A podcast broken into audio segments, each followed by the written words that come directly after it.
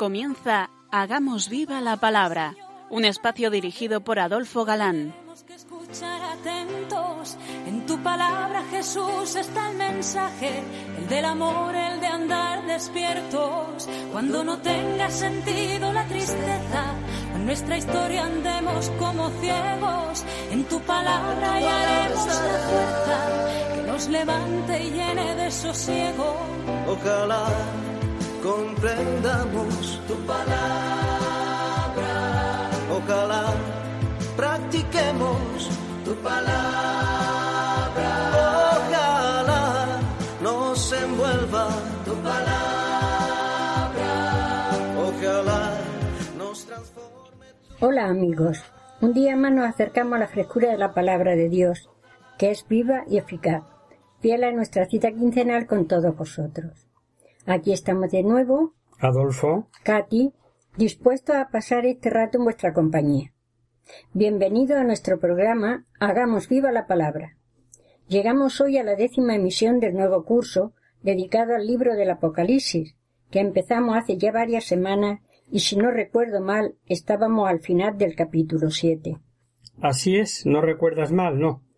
Eh, nos quedábamos hace quince días comentando la gozada de los salvados que encontramos en este capítulo siete de nuestro libro y que no son ciento cuarenta y cuatro mil como alguien argumenta por ahí, sino que había una muchedumbre inmensa que nadie podría contar de toda nación, razas, pueblos y lenguas. En lo que sigue de la visión y que escucharemos, si bien en primer orden hemos de ver a los mártires de sangre, no olvidemos que todo cristiano es mártir.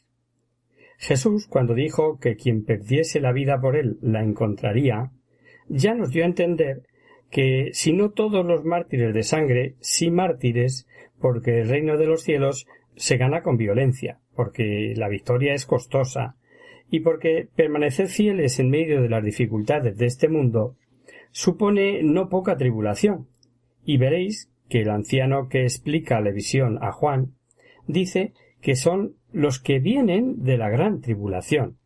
Eso es lo que distingue a todo cristiano, sea mártir de sangre o por soportar toda tribulación. Por otra parte, fijaros que la vestidura blanca que Juan ve en todos los salvados ya nos la pusieron en el bautismo, y fuimos lavados con la sangre de Cristo. Vamos a leer el final de este capítulo, los versículos del trece en adelante. Uno de los ancianos tomó la palabra y me dijo Esos que están vestidos con vestiduras blancas, ¿quiénes son y de dónde han venido? Yo le respondí Señor mío, tú lo sabrás. Me respondió Esos son los que vienen de la gran tribulación. Han lavado su vestidura y las han blanqueado con la sangre del Cordero. Por eso están delante del trono de Dios, dándole culto día y noche en su santuario. Y el que está sentado en el trono extenderá su tienda sobre ellos.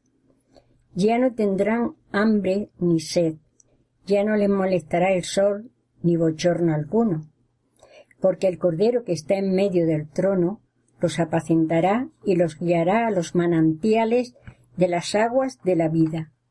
Y Dios enjugará toda lágrima de sus ojos. Tribulaciones, eh, sí, pero anda que el premio, ni hambre, ni sed, eh, ni ardor de ninguna clase, saciados. Con las ansias de placer, de poder, de fama, de dinero, en las que tantas veces nos abrazamos y que jamás, ni el mejor de los casos, pueden saciar. Enjugada toda lágrima, llevados por el Cordero a fuentes de agua de vida, vida eterna, simbolizado en ese decir por día y noche, o sea, permanentemente en un presente continuo donde no existe el tiempo. Esas dulces figuras resplandecen con más fuerza en los dos últimos capítulos del libro.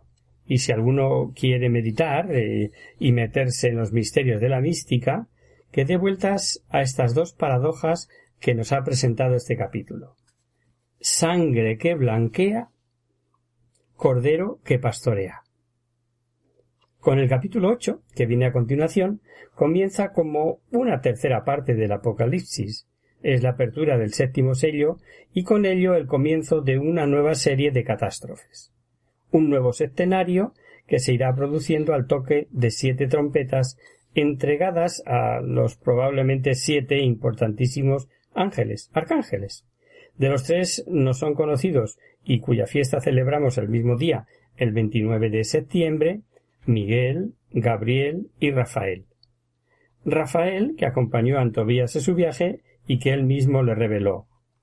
Yo soy Rafael, uno de los siete ángeles que presentan las oraciones de los justos y tienen entrada ante la majestad del Santo.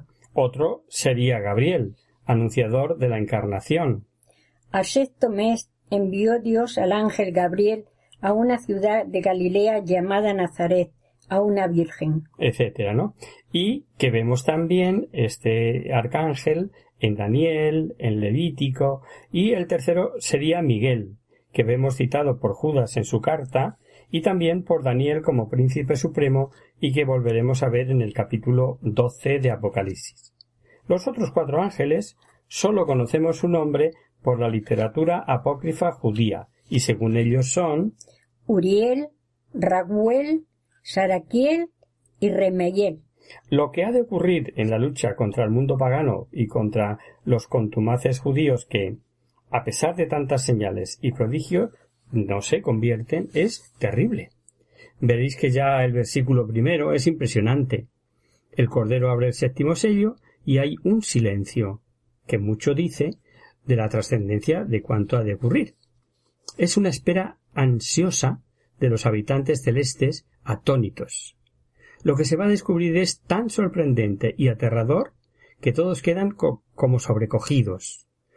No escucharemos ni cánticos ni alabanzas. El silencio es como de media hora, breve para quien mil años es como un día, pero interminable para los expectantes. Ya hubo otros momentos importantes en los que la Biblia nos habla de estos expectantes silencios. Por ejemplo, cuando Sofonías anuncia el famoso Dies Irae, día de ira, ira, angustia y congoja, dice el profeta Silencio en presencia del Señor. O cuando Habacuc contra los ídolos dice que Yahvé mora en su recinto y pide silencio ante él, oh toda tierra. Y cuando Zacarías dice que Jerusalén será nuevamente elegida, pide también Silencio en toda carne ante Yahvé que se ha despertado de su santa morada. Bien, vamos ya entonces con el comienzo de este nuevo capítulo, el octavo. Cuando el Cordero abrió el séptimo sello, se hizo silencio en el cielo, como una media hora. Vi entonces a los siete ángeles que están en pie delante de Dios. Le fueron entregadas siete trompetas. Otro ángel vino y se puso junto al altar con un badil de oro. Se le dieron muchos perfumes para que con las oraciones de todos los santos los ofreciera sobre el altar de oro colocado delante del trono. Y por mano del ángel subió delante de Dios la humareda de los perfumes con las oraciones de los santos. Y el ángel, como el badil, tomó el badil y lo llenó con brasas del altar y las arrojó sobre la tierra. Entonces hubo truenos, fragor, relámpago y temblor de la tierra. Los siete ángeles de las siete trompetas se dispusieron a tocar. La visión eh, desborda las palabras, los símbolos y hasta el pensamiento.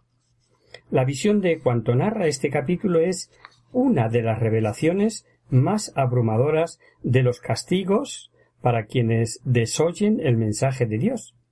Y es un misterio de amor. Eh, la dureza de los azotes es la única arma que Dios tiene ya para que, respetando la libertad del hombre, se salven, que es lo que Él quiere, que es lo que Dios quiere. Se repite que las oraciones de los fieles son y van como perfume al incensario de oro que porta el ángel. Clara alusión a la intervención de los ángeles en favor de los hombres. Doctrina repetida, por otro lado, muchísimas veces en el Antiguo Testamento.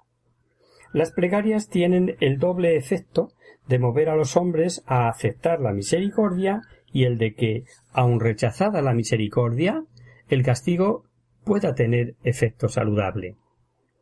En la visión, el fuego santo, al caer sobre la tierra, contaminada con las iniquidades de los hombres, viene a revelar ese estado de maldad que reina en ella, y ese fuego al caer es como, como si fueran potentes bombas capaces de producir trastornos cósmicos. Pero mejor leemos el texto. Tocó el primero, hubo entonces pedrisco y fuego mezclados con sangre, que fueron arrojados sobre la tierra. La tercera parte de los árboles quedó abrasada, toda hierba verde quedó abrasada. Tocó el segundo ángel, entonces fue arrojado al mar algo como una enorme montaña ardiendo, y la tercera parte del mar se convirtió en sangre. Pereció la tercera parte de las criaturas del mar que tienen vida, y la tercera parte de las naves fue destruida. Tocó el tercer ángel. Entonces cayó del cielo una estrella grande, ardiendo como una antorcha. Cayó sobre la tercera parte de los ríos y sobre las manantiales de agua. La estrella se llama Ajenjo. La tercera parte de las aguas se convirtió en Ajenjo, y mucha gente murió por las aguas que se habían vuelto amargas. tocó el cuarto ángel entonces fue herida la tercera parte del sol, la tercera parte de la luna, y la tercera parte de las estrellas quedó en sombra. La tercera parte de ellos, el día perdió una tercera parte de su claridad, y lo mismo la noche. Es evidente, y ya lo hemos repetido, que no hay que tomar al pie de la letra ni siquiera en sentido alegórico, tratando de dar un sentido determinado a cada detalle. En conjunto sí que podemos ver la acción de la justicia divina que castiga obrando sobre una naturaleza que había sido creada para su provecho. Y esto sí que es de interés cara al mensaje, sobre todo porque sabiendo que cuanto ve Juan no son sucesiones de tiempo, sino que todo ocurre en un solo tiempo, de la ascensión a su segunda venida. Claro que nos interesa, porque también eso entra en nuestro tiempo. Y en cuanto a las trompetas, simbolizan la llamada de Dios. Así nos dijo el propio Jesús en el Evangelio que serían convocados los escogidos de los cuatro vientos.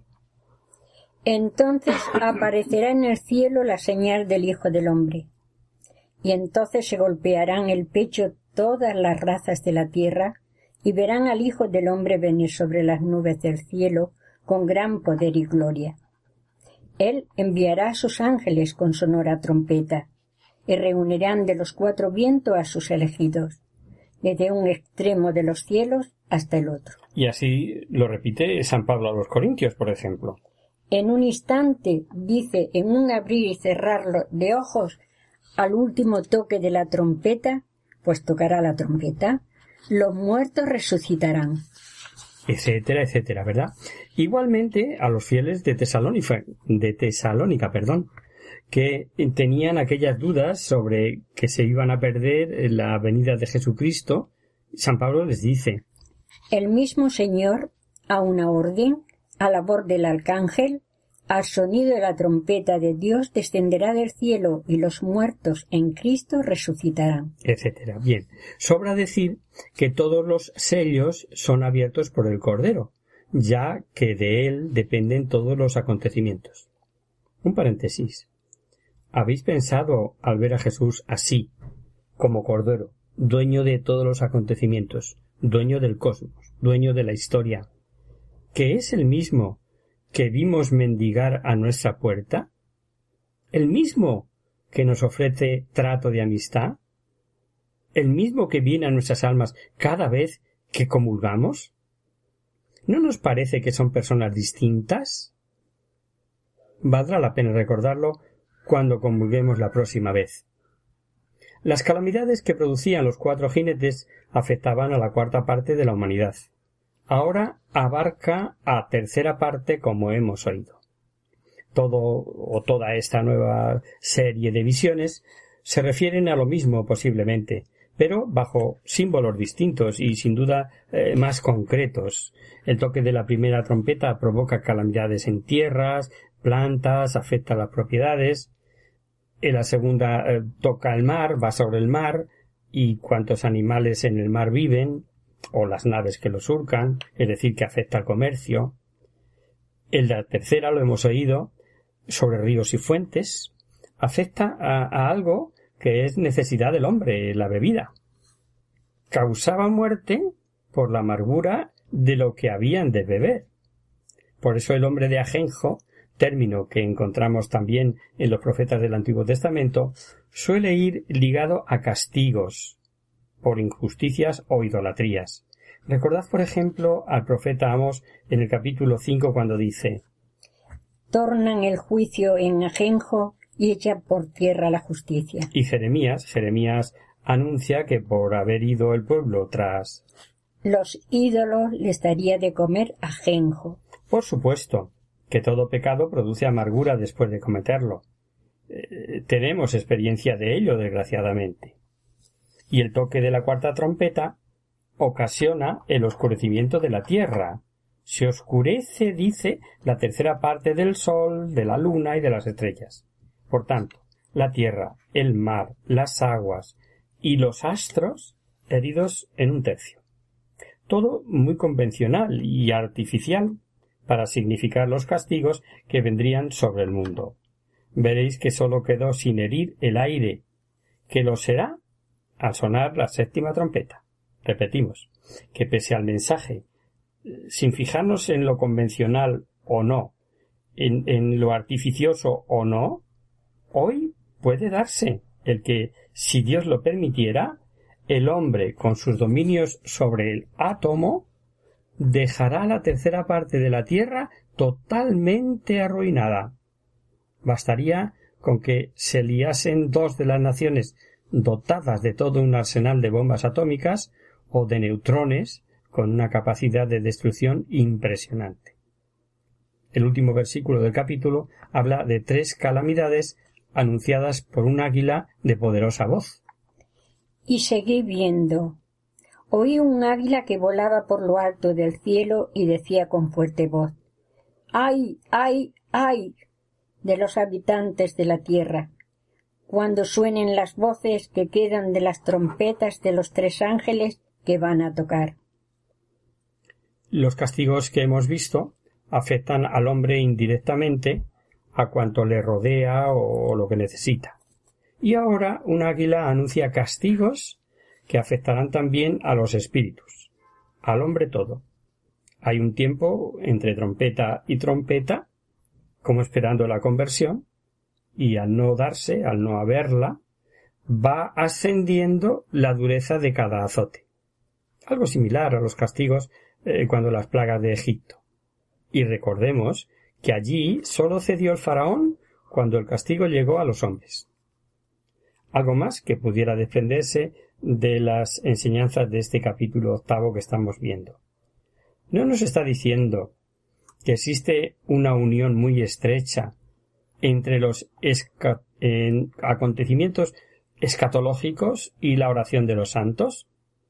Ya en el capítulo sexto vimos que a la pregunta de ¿Hasta cuándo, Señor? la respuesta fue que hasta que se completara el número de los consiervos.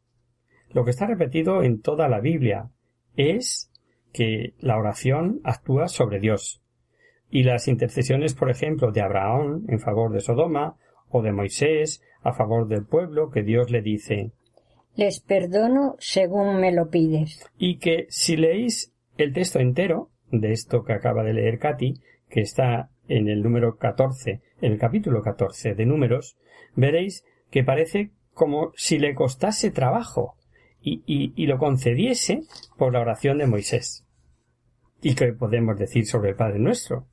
Oración que enseñada por Jesús lo que contiene son siete peticiones. Y si Jesús dice que las pidamos es que el Padre quiere concederlas.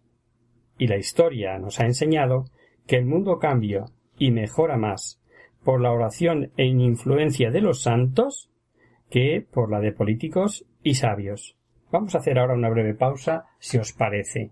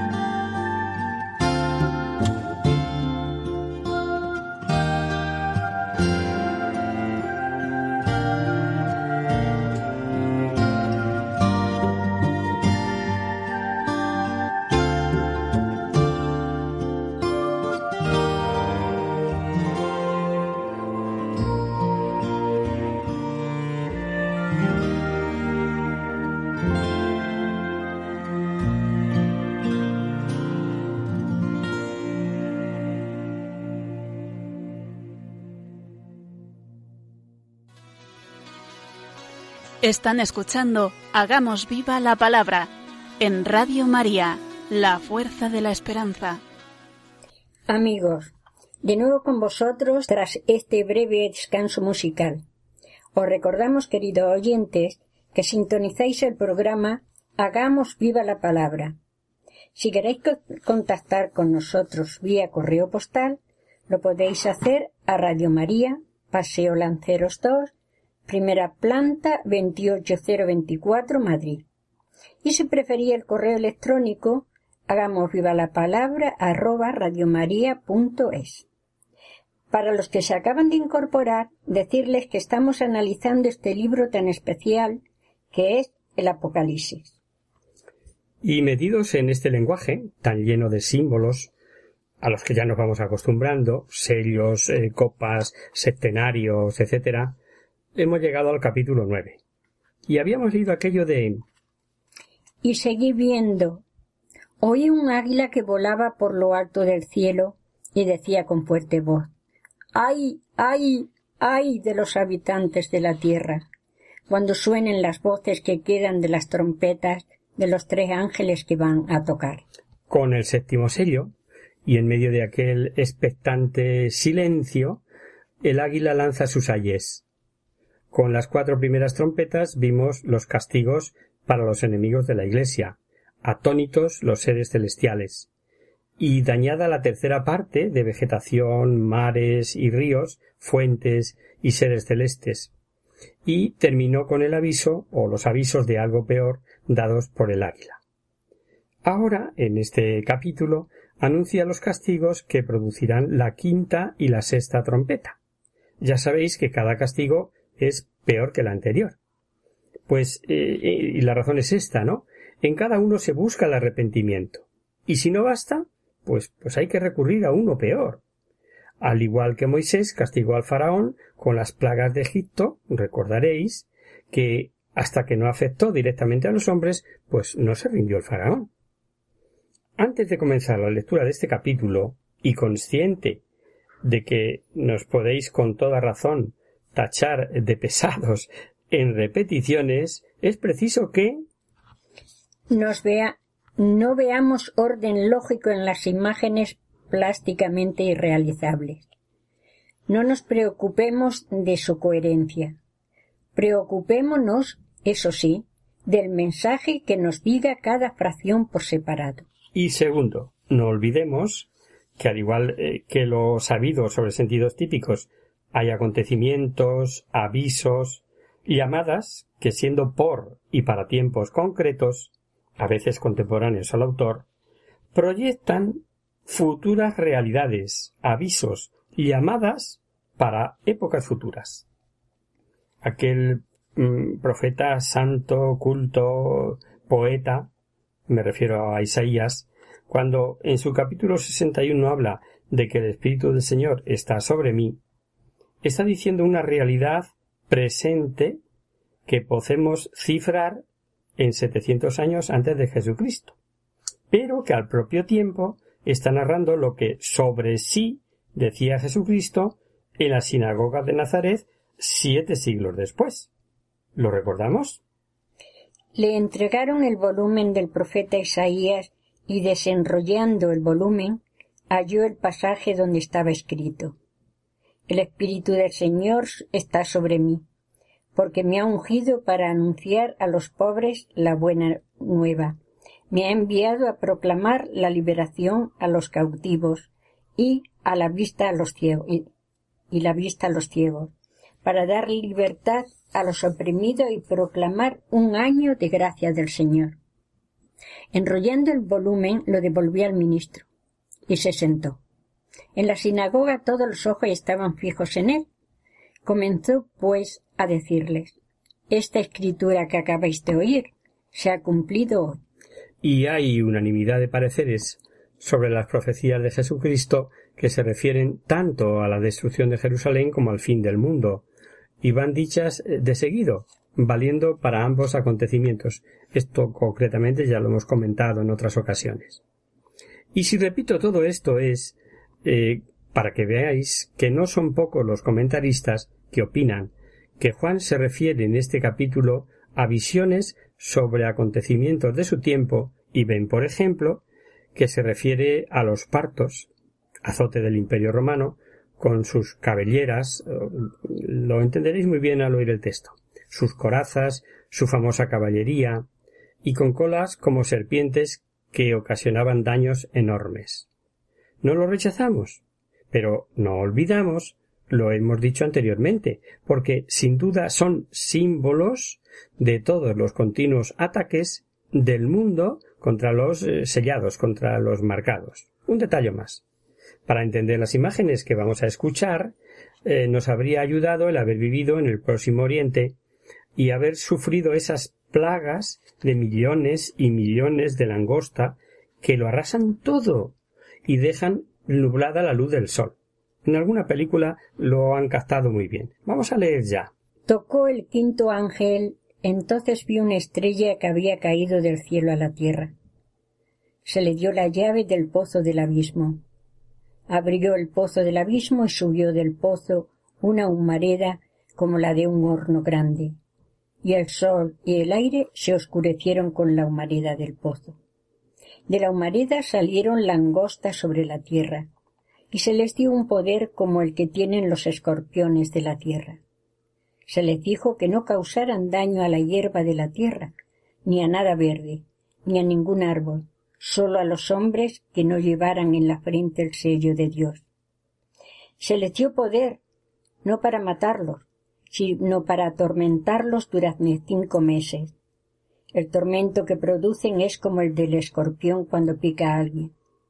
En aquellos días buscarán los hombres la muerte y no la encontrarán. Desearán morir y la muerte huirá de ellos. La aparición de estas langostas era parecida a caballos preparados para la guerra. Sobre sus cabezas tenían como coronas que parecían de oro. Su rostro eran como rostros humanos. Tenían cabellos como cabellos de mujer. Y sus dientes eran como de león.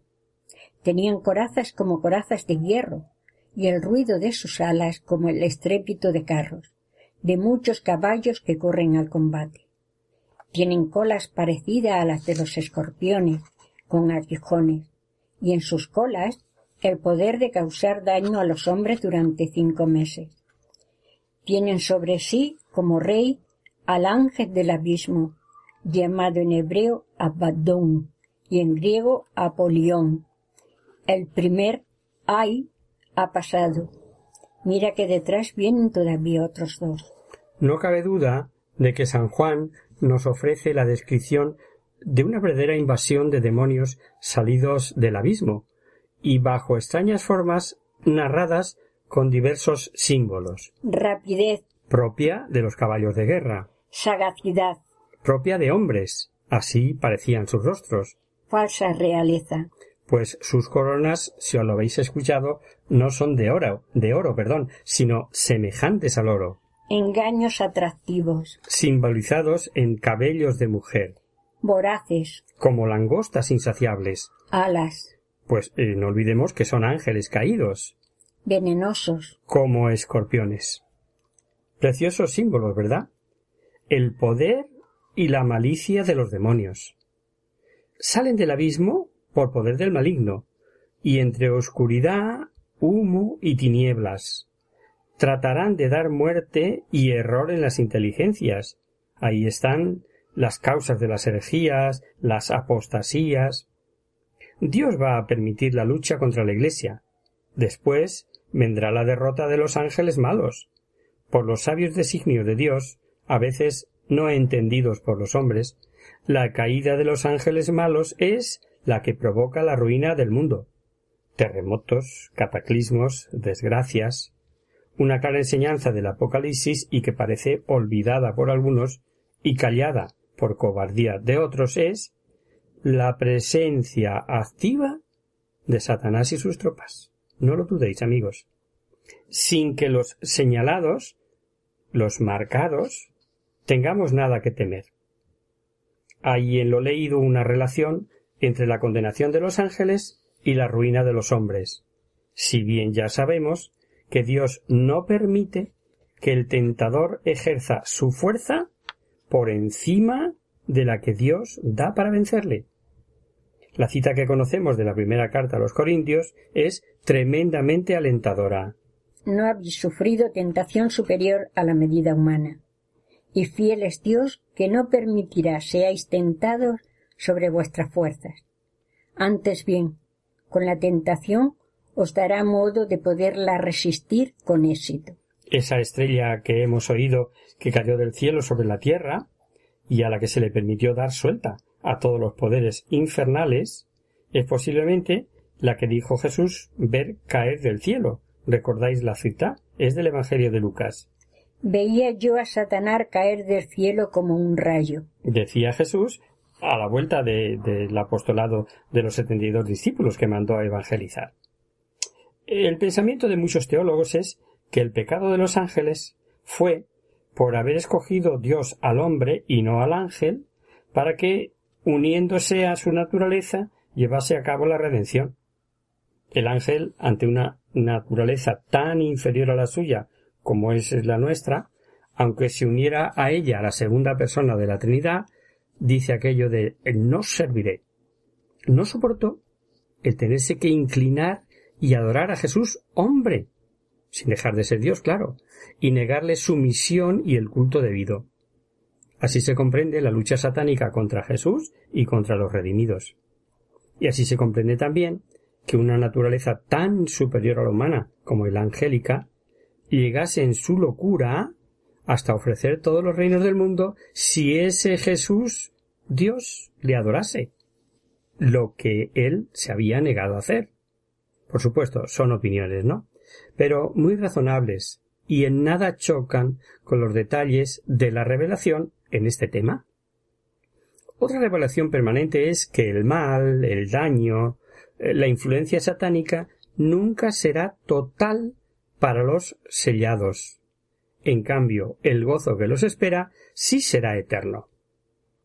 Si tenemos en cuenta que el daño es a los no sellados y que estos son los que rechazan a Dios, los que se dejan seducir por Satanás, veréis que acertado es el famoso dicho de que así paga el diablo a quienes le sirven, ¿no? Y justo es que sean atormentados por ellos. La visión dice ser como plaga. Muchos eh, eh, ¿recordáis el endemoniado de Gerasa? Cuando Jesús le preguntó eh, cuál era su nombre, ¿qué respondió? Legión es mi nombre, porque somos muchos. Exacto. Nunca el daño será más que el que Dios permita. Y vemos que Dios no les permitió atentar contra la vida, sino únicamente atormentarlos. La razón ya nos es bien conocida. Dios ni busca ni quiere la condenación del hombre, y por eso, en divina paciencia, castiga, espera el arrepentimiento, siempre dispuesto a esperar, siempre dispuesto a perdonar. ¿O no habéis oído aquello de que mientras hay vida hay esperanza? Luego, luego ya no hay remedio, pero Dios espera. El pasaje es extenso y por otro lado merece su tiempo en la explicación. Por tanto, seguiremos comentando en el próximo programa, eh, si os parece, en este punto donde lo dejamos hoy.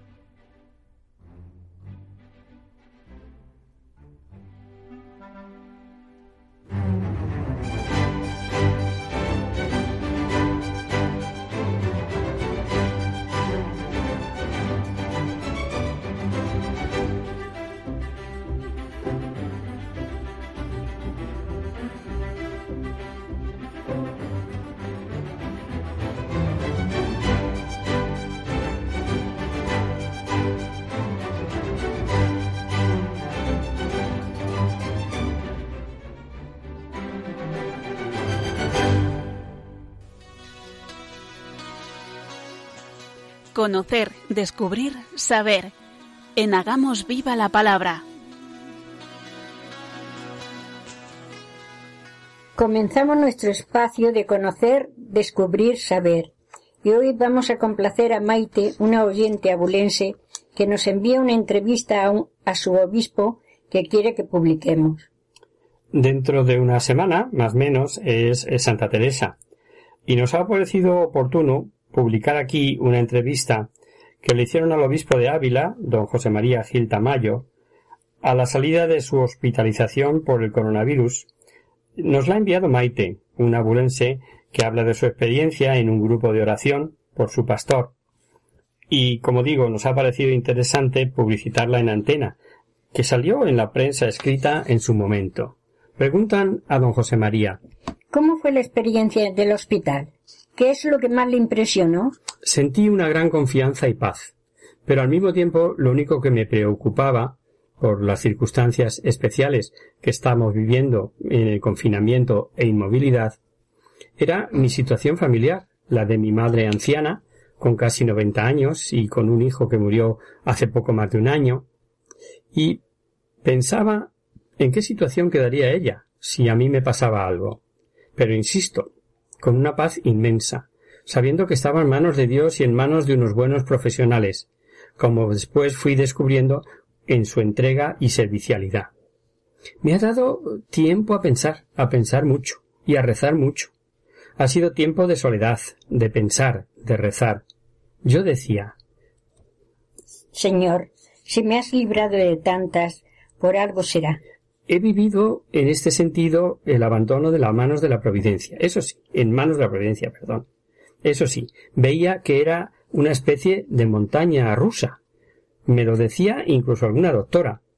Don José María, es que usted avanza, mejora, pero luego vuelve para atrás. Y yo le contestaba, es que soy un caballo viejo ya. Y a veces las fuerzas no me respondían. Me decían que hiciera un esfuerzo, pero yo veía que no podía. Pero vuelvo a repetir que sentía una paz y una tranquilidad que no era la de la comodidad, sino la de saber que iba a hacer todo lo posible, que iba a luchar, pero que yo no tenía la última palabra. Me sostenía también en la fuerza de la oración de mucha gente que rezaba en Ávila por mí. Ahora ha sido una especial comunión de los santos. Ahora, ¿cómo está? Me encuentro en recuperación. Sigo las indicaciones de los médicos que me dicen que tenga paciencia porque esto me va a costar. Pero yo me noto cada día mejor, sobre todo cuando miro para atrás. Ahora tomo distancia y veo con perspectiva la situación de debilidad en la que he estado. Por desgracia, estamos viendo que hay gente que todavía lo está sufriendo y pedimos por ellos. ¿Cómo se pastorea una diócesis en estas circunstancias? Gran parte del tiempo eh, me ha cogido en el hospital. A la vuelta me ha dado la sensación de que es como si estuviéramos en pausa. Estamos aún en fase cero. Nuestra provincia está parada. El mundo está inmovilizado. Esto ha sido como una cámara de adaptación porque todo el mundo está recluido. Eso sí, doy gracias a Dios por el instrumental que las nuevas tecnologías nos facilitan. Por ejemplo, ya he existido a dos reuniones con la Comisión Ejecutiva de la Conferencia Episcopal por videoconferencia con el resto de los obispos. Y las reuniones con el Consejo Episcopal también han sido de este modo. Luego, gracias a Dios, los sacerdotes están muy pendientes. Suelo llamar por teléfono a los arciprestes y los vicarios están haciendo piña en la coordinación del trabajo diocesano. Conocida su vinculación a los medios, ¿qué opina de la cobertura de la pandemia? ¿Cree que se ha ocultado el lado más duro? A veces apagaba la televisión porque me parecía demasiado, sobre todo para quien lo está pasando, quien lo está sufriendo. En mi opinión, había saturación. Pero junto a esto sí tengo que decir, al igual que los obispos de la Comisión de Medios de la, de la Conferencia Episcopal, que los comunicadores y los medios en general están haciendo honor a una dimensión que por desgracia ha estado olvidada y la comunicación ha sido fundamentalmente política, como si la única realidad que se impone en la agenda pública es la política. No todo es política, ni todo es deporte, ni todo es espectáculo. Hay una realidad que se hace dura, que se hace cruda, que es la realidad sufriente, como la que estamos viviendo ahora, y ahí los medios y los comunicadores han hecho honor a esa dimensión olvidada que es la comunicación social. Creo que una comunicación por la solidaridad, una comunicación con respeto, que busca la verdad sin herir, pero que ayuda con esa verdad a la prevención y al cuidado, nos muestra el lado humano del mundo. Desde el punto de vista cristiano, es el trabajo que se hace sin alarde al servicio de los otros. Es una opción por la comunicación con la que yo me encuentro satisfecho. Y me uno a ese mensaje a los comunicadores que hacen los obispos de la Comisión de Medios. ¿Qué les diría a los enfermos? ¿Y a quién ha pedido, perdido a un ser querido? ¿Cómo explicamos que Dios está ahí? Me veía a mí mismo en el hospital y pensaba, la parafernalia del entierro de un obispo de Ávila. Se la van a perder. y bromeaba, ¿no?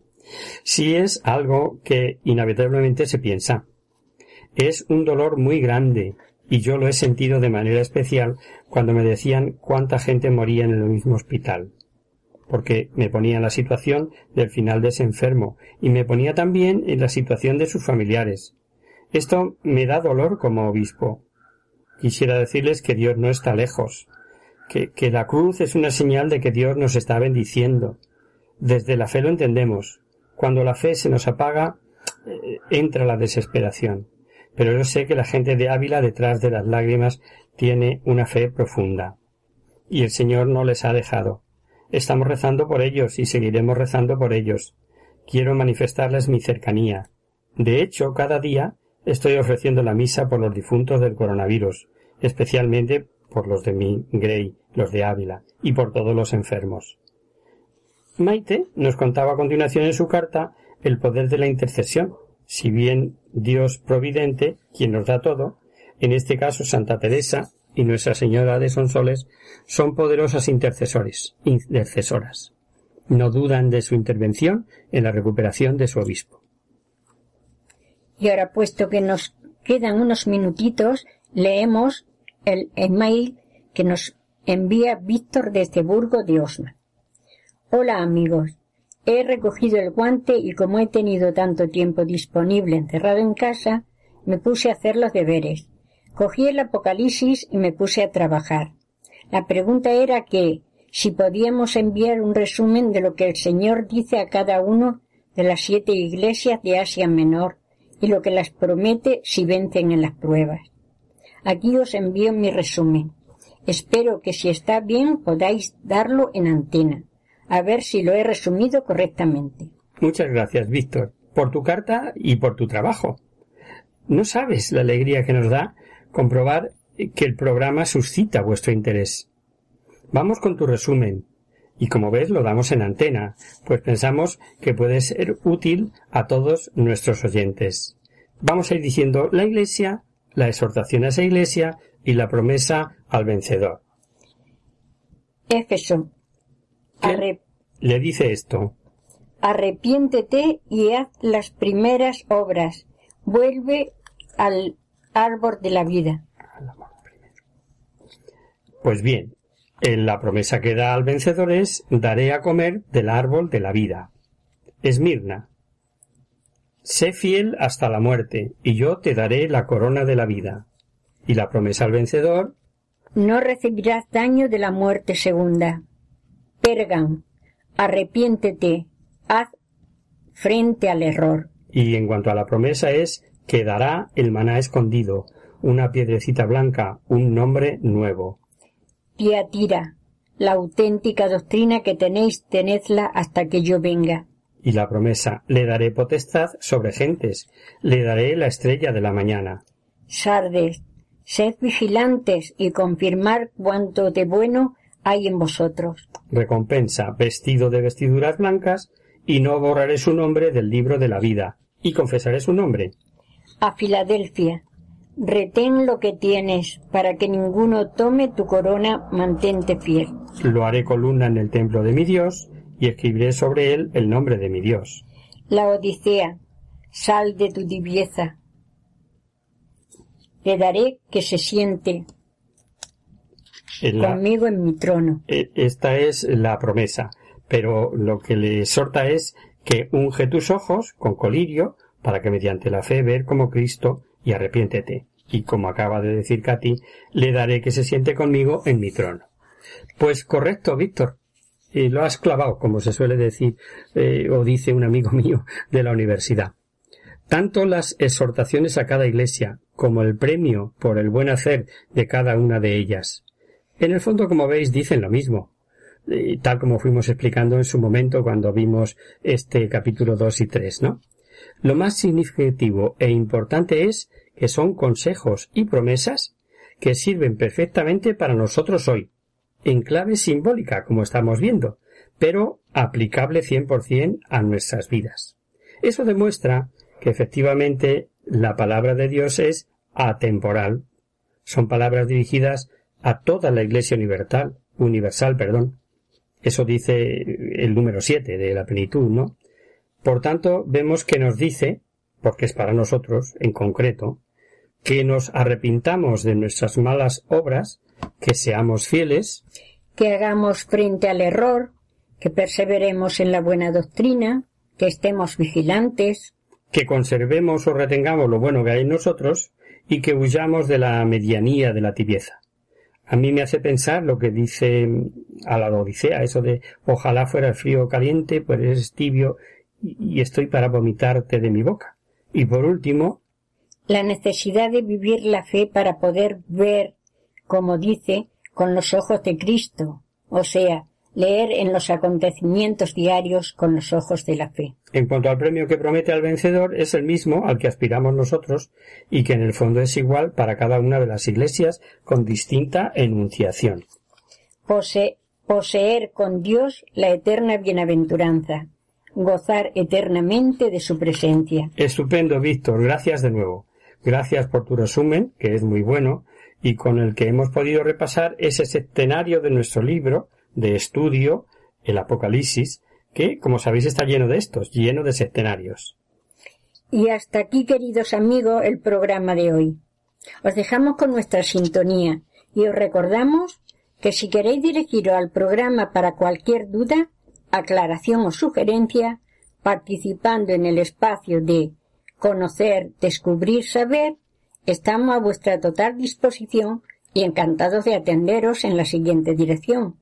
Radio María, Paseo Lanceros 2, primera planta, 28024, Madrid.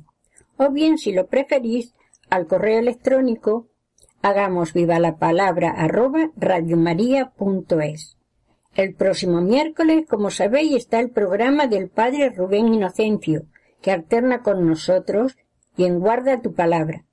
Por tanto, nosotros nos encontramos de nuevo dentro de quince días, si Dios quiere. Con un programa en el que seguiremos eh, desmenuzando este interesante libro de Apocalipsis y empezaremos por explicar los castigos anunciados por el quinto ángel, que es donde nos hemos quedado. Hasta el próximo día, amigos. Hasta dentro de quince días.